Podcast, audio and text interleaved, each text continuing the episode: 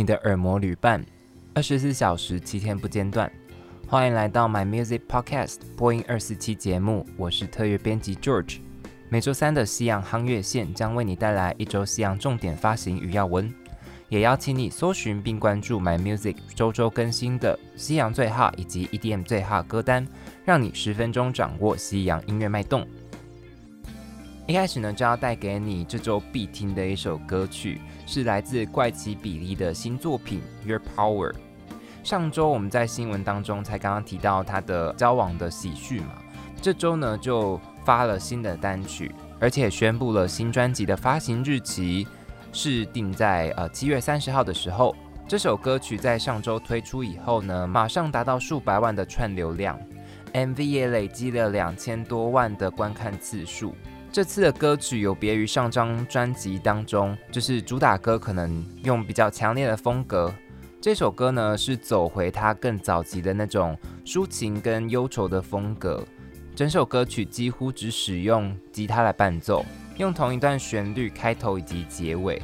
我觉得它的叙事感非常的强，让人完全融入他的歌声，还有这首歌本身想要传达的故事当中。那这首歌的主题呢，主要是在传达对任何形式的权力的滥用的不满以及控诉。歌曲当中是用忧伤的旋律，还有一种仿佛快要窒息的歌声来呈现。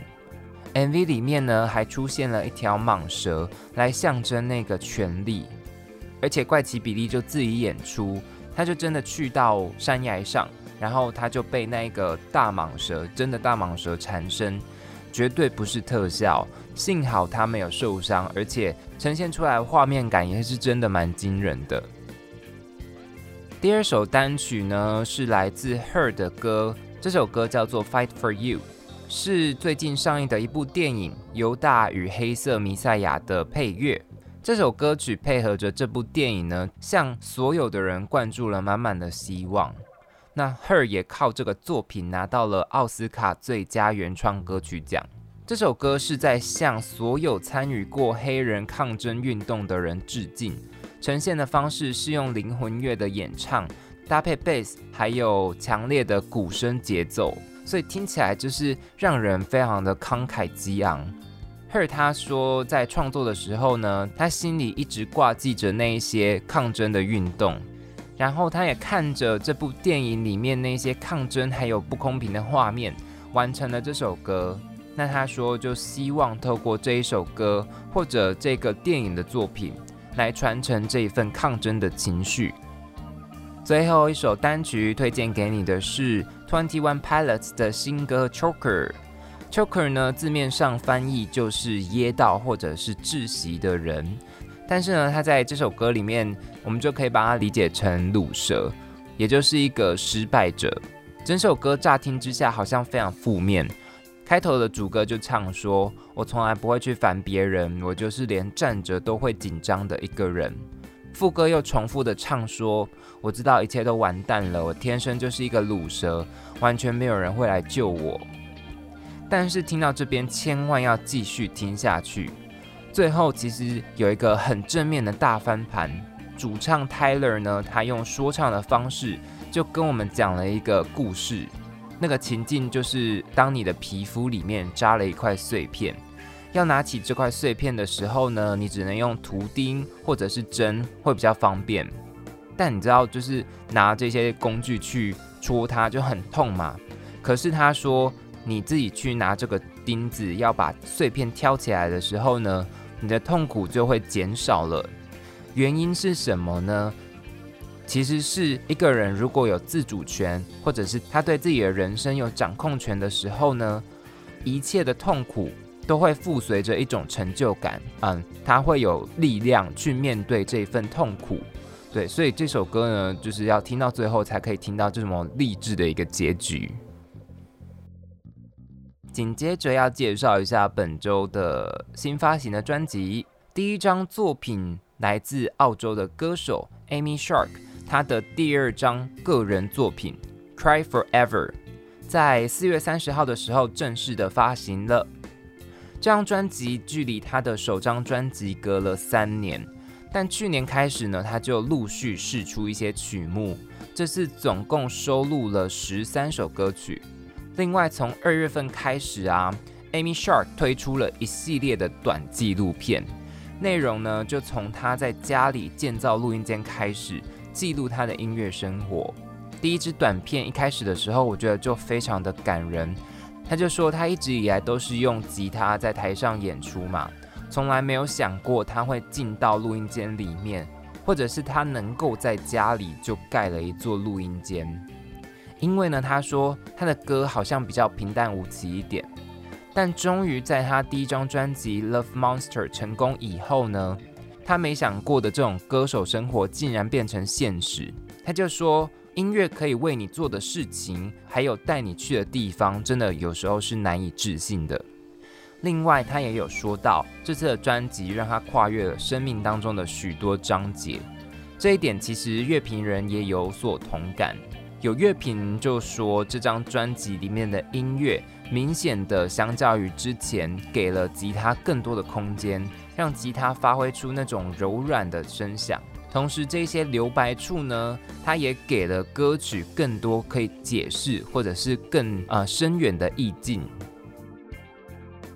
再来要介绍的第二张专辑来自 Julia Michaels，她的首张专辑《Not in Chronological Order》。这张专辑可以说一定有很多人等待已久了，因为这个创作者本身就蛮厉害的，然后之前发表过的作品其实也都啊、受到很多的喜欢。但是他其实在近几年才开始有自己的作品，之前呢他比较多是为别人写歌，包含 Selena Gomez。Demi Lovato、Shawn Mendes，还有很多其他的巨星，所以他的创作实力绝对是有受到保证的。他正式发表自己的作品是从四年前二零一七的时候开始，陆续的有发表单曲，还有 EP，还有受到格莱美奖提名的肯定。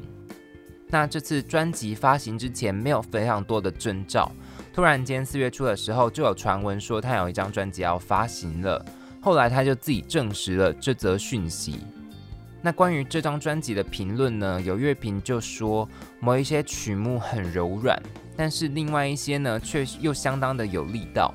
同时间呢，让他自己可以展示创作的才华，以及他富有个人魅力的歌唱风格。这段文字我觉得是相当吻合整张专辑给人的感受，实际上也很接近 Julia 她自己的说法。因为整张专辑的呃歌曲的主题其实都是关于爱情，但是是关于爱情的不同层面，然后不同面貌，所以呢，其实有各种包罗万象的情绪在里面。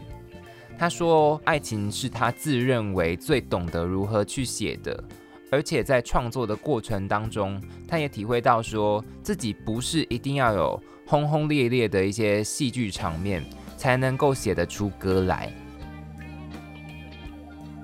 接着来更新一下本周的时事。首先呢，就是啊、今年二月份 Lady Gaga 两只斗牛犬被绑走的事件，上周四的时候有了重大的突破，抓到了五名涉及绑架案还有遛狗员枪击案的人，其中一名嫌犯竟然就是当初声称自己找到斗牛犬的那个民众。那消息就指出，检察官认为这些嫌犯不是挑 Lady Gaga 下手，而是看好了那个呃斗牛犬本身非常值钱，所以想把他们抓来卖，或者是来繁殖。而且根据了解，一开始行窃的只有三个人，后来悬赏金五十万美元开价出来以后呢，疑似又有两个人再加入。而这两个人的其中一个，就是声称找到了两只斗牛犬，而且把他们交还给警局的人。经过调查，却发现他和其中一个嫌犯的父亲有私交，所以就呃被人抓包了。令人感到非常遗憾的是，遛狗员竟然因为这桩窃案，所以肺部遭到了枪击。其实当下他也不止肺部啦，就是全身上下被射中了好多部位。虽然性命保住了，但是他仍然在住院治疗，而且呢是确定会留下严重的后遗症，还蛮难过的。但至少呢歹徒被抓到了。第二则新闻是关于格莱美奖，在上周的时候宣布了一项重大变革，决定取消秘密委员会这个组织。明年开始的格莱美奖呢，将会由超过一万名的会员来投票选出奖项的得主。先来讲一下这个秘密委员会好了。这个组织呢，就是好像呃很多，比如说金马奖的这一种呃很高级的奖项，都会有一个匿名机制。